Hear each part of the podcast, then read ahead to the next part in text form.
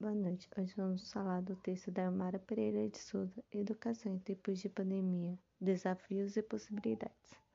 Nele, aborda com argumentos fortes e com dados estatísticos sobre as dificuldades que os professores vêm enfrentando na hora de lecionar, que são a falta de internet, a falta de preparo por parte deles e a falta de um ambiente que propicie a educação. Nele também aborda como foi importante o ensino da EAD para a alfabetização de vários jovens aqui no Brasil.